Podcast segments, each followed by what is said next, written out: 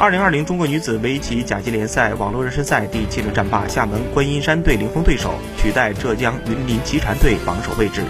于志颖保持热身赛不败，暂居榜首的浙江云林奇禅队，在本轮被广东东湖棋院队压制。一台潘阳战胜郑岩，二台汪宇博不敌陈一鸣，三台王爽赢棋打劫丢掉胜果。浙江队本轮一比二广东，这是队伍在女甲热身赛的第二次失利。本轮江苏致远队零封武汉晴川学院队，于之莹直白中盘胜张子涵，保持热身赛不败。